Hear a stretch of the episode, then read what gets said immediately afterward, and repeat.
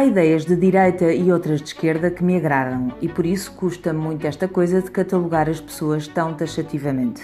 Se fosse político, tentava fomentar algumas coisas em que acredito, como a iniciativa privada, o empreendedorismo, diminuir a burocracia, aumentar a eficiência do Estado, investir na produtividade das empresas e o pagamento de menos impostos diretos para fomentar o consumo e fazer crescer a economia. Gostaria também de adotar medidas ambientais obrigatórias porque é algo que me preocupa muito.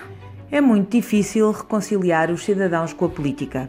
Era preciso haver políticos credíveis, com bom senso e carisma, honestos, que lutassem verdadeiramente pelo avanço e desenvolvimento do país, mas também que a própria população se informasse mais e sentisse que estava a ser útil.